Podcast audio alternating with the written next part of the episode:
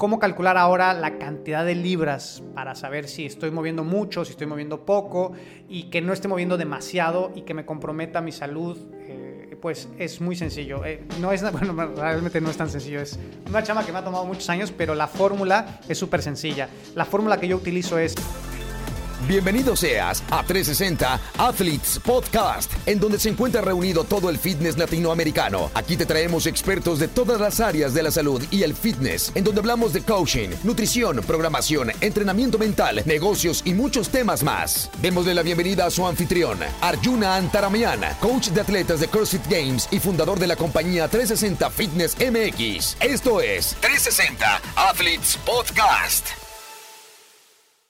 Bienvenidos a 360 Athletes, mi nombre es Arjuna Taramian y hoy estoy aquí para platicar de un tema que ha salido muy recurrente en las preguntas que he hecho en mis redes sociales, el tema de las lesiones en el mundo del CrossFit. Voy a tratar de abordar los puntos que considero que son los más importantes, los tres puntos más importantes del por qué suceden las lesiones y cómo es que podemos prevenirlas. Y antes de comenzar, este programa es presentado por FXT, Joint the Movement, FXT que es una marca de accesorios deportivos, calleras, rodilleras, cinturones de la más alta calidad y completamente mexicana, todo manufacturado en México, lo cual es importantísimo que apoyemos este tipo de marcas porque ellas son el soporte de muchas familias mexicanas. FXT.mx, Joint Movement, ahí los pueden encontrar a ellos en su página web y hacer sus pedidos todos los atletas de 360 Athletes tienen un 20% de descuento con un promo code. El promo code lo pueden encontrar dentro de la plataforma de Gymforce en la parte de promociones. Ahí encuentran el promo code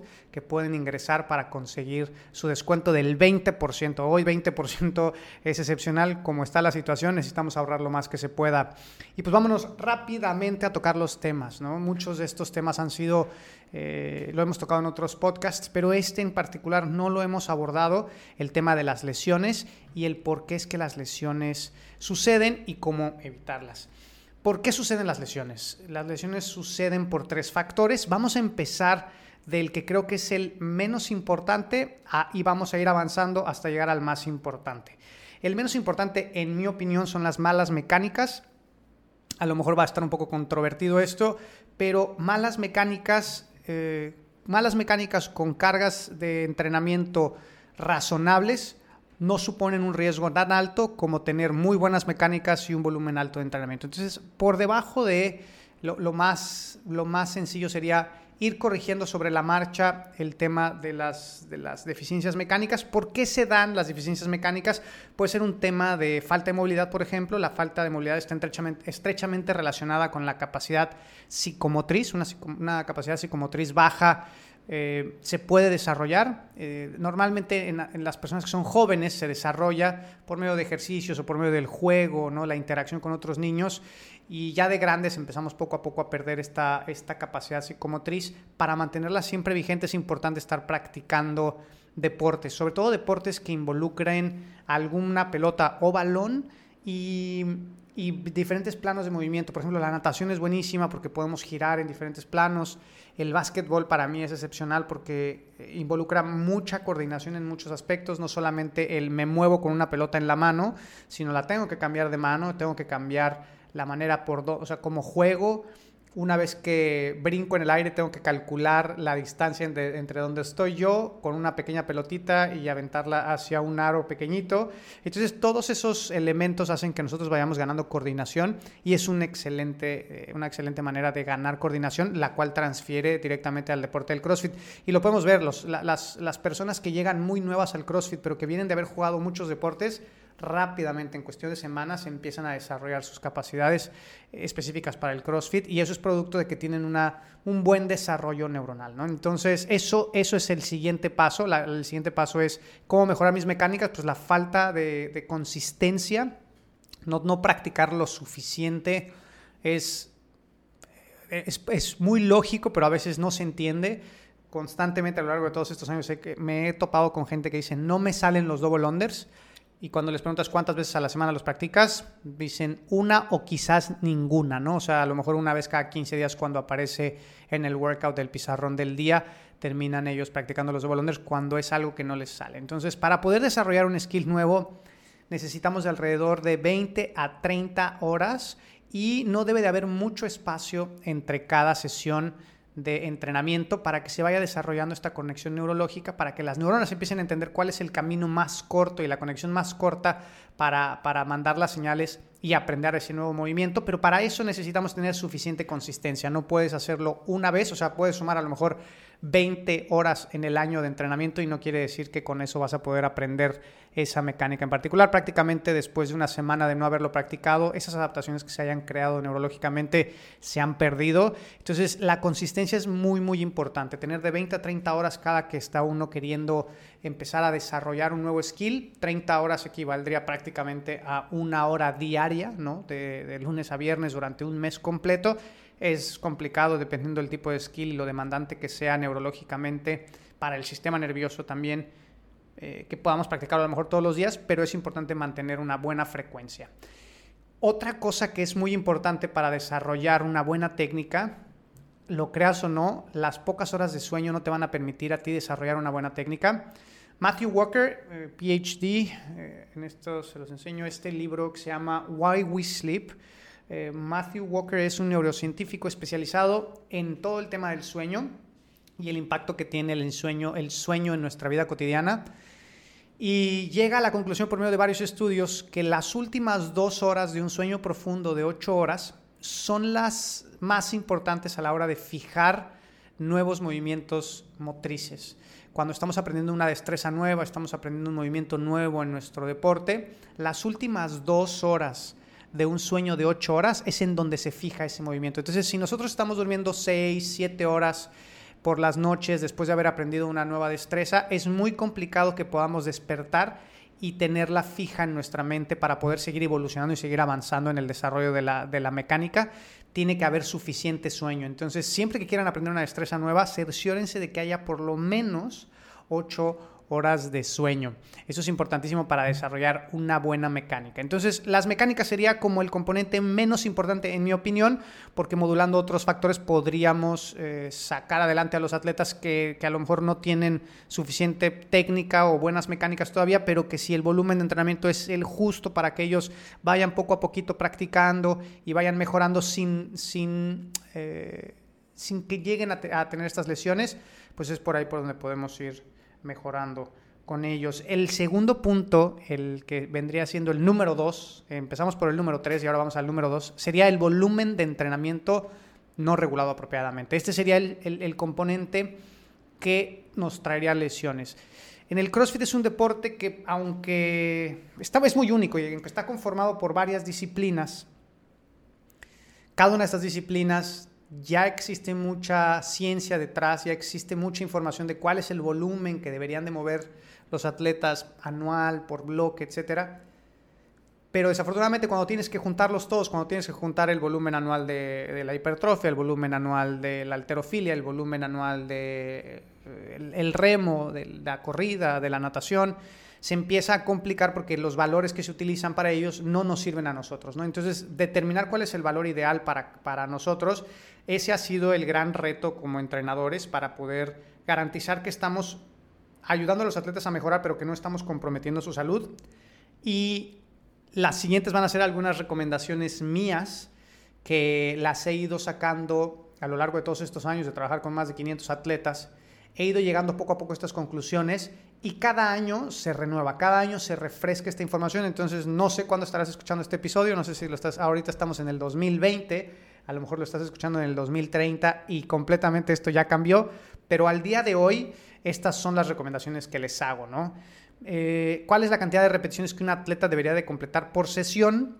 Las recomendaciones generales sería que en promedio, por sesión, o sea, cada día, deberían de completar alrededor de 350 repeticiones. Atletas que son intermedios o atletas masters arriba de 40 años. En atletas avanzados hasta, hasta la talla elite deberían de ser aproximadamente 650 repeticiones por sesión. Este total de repeticiones se va a dividir entre mi trabajo aeróbico, entre mi trabajo de levantamiento, entre mi trabajo en mi Metcon, por ejemplo, y mi, perdón, y mi mi trabajo de accesorio, por ejemplo. Entonces, la distribución ya va a ser responsabilidad de cada uno de los entrenadores, cada una de las personas, decir, bueno, de estas 650 repeticiones, ¿cuánto voy a dedicar a cada una de las piezas?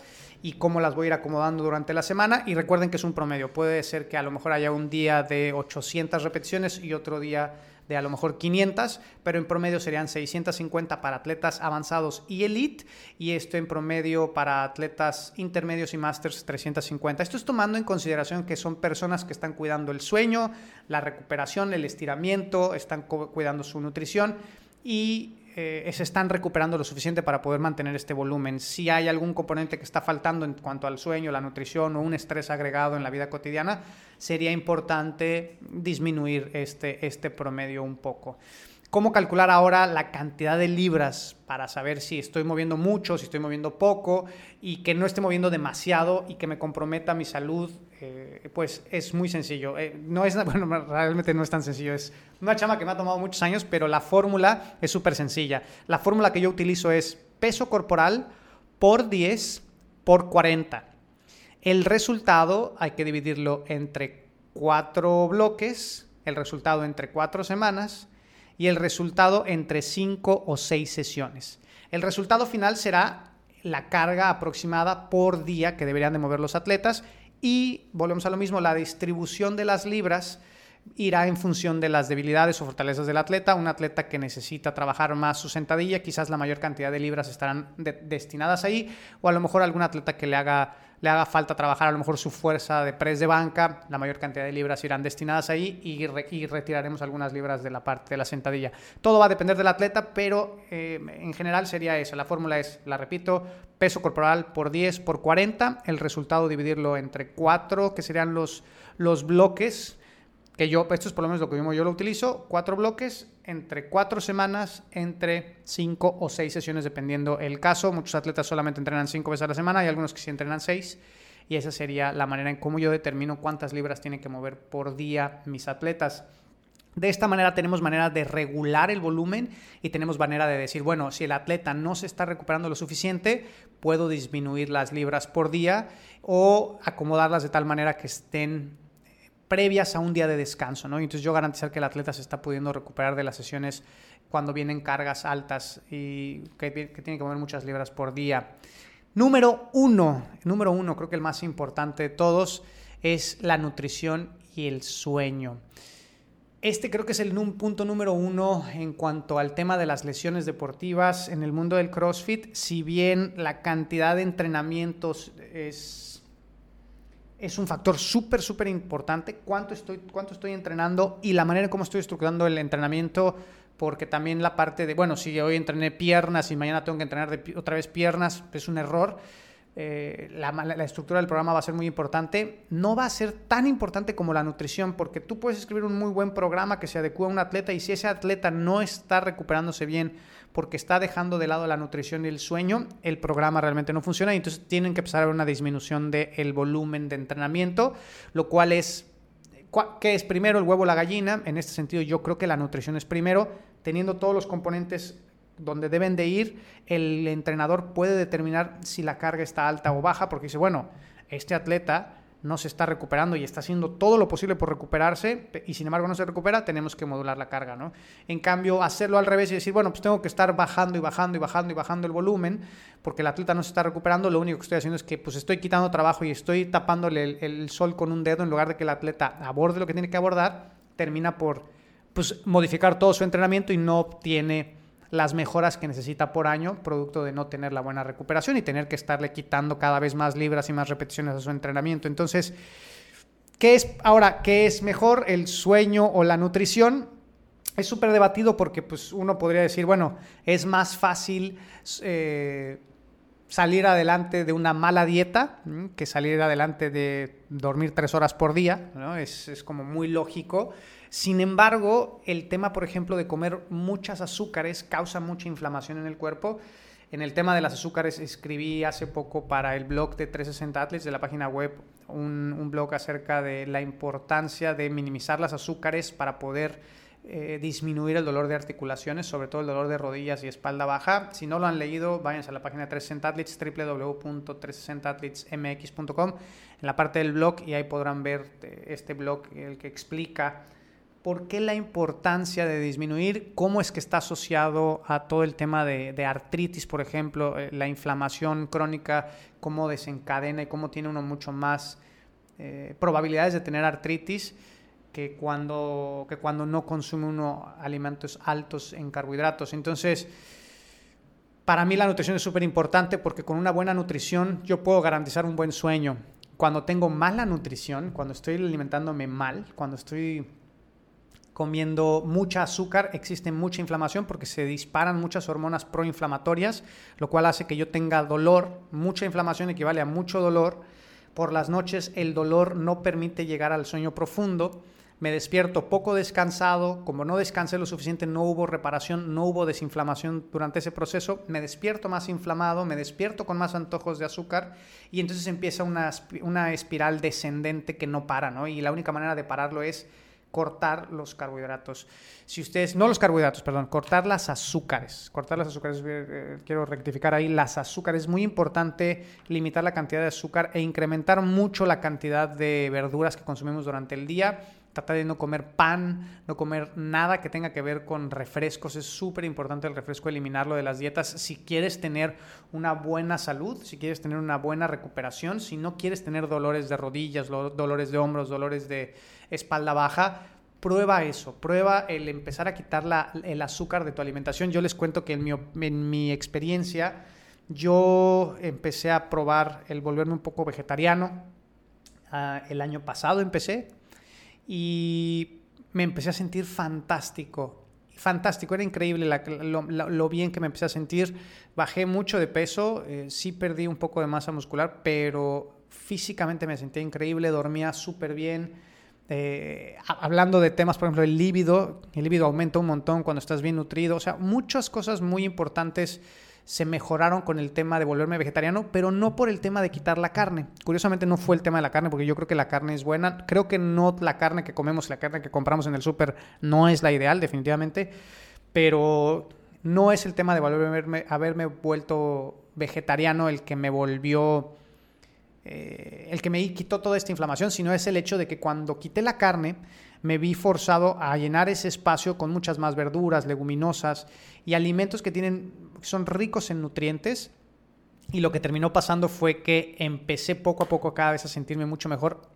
Tenía, yo tuve muchos años de dolor de espalda baja, muchos. Estoy hablando de prácticamente 15 años con dolor de espalda baja y dolores de rodillas tenía mucho. De, inclusive tuve una, una lesión muy fuerte en la rodilla, la rodilla izquierda que tomó muchos años recuperarse.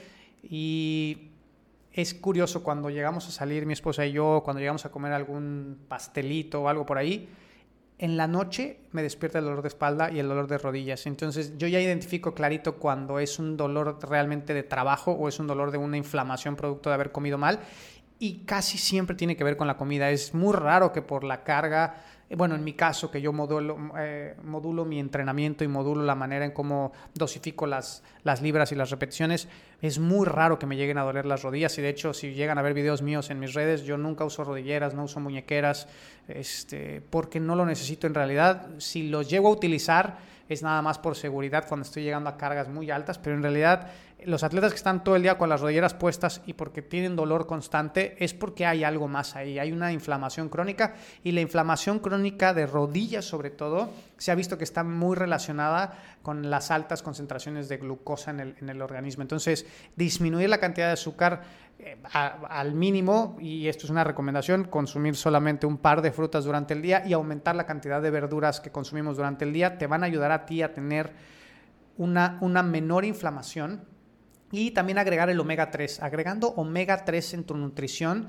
vas a poder tener una mejor, una, una desinflamación, porque el omega 3, todos estas, estas, estos aceites que están dentro de, de los pescados, dentro de las nueces, tienen muchas células antiinflamatorias que van a contrarrestar la inflamación, pero curiosamente el omega 3 no funciona si los niveles de, azúcar son demasiado altos, o sea, no es suficiente consumir omega 3 y decir, bueno, pues voy a tomar más omega 3 para contrarrestar eh, los efectos del azúcar.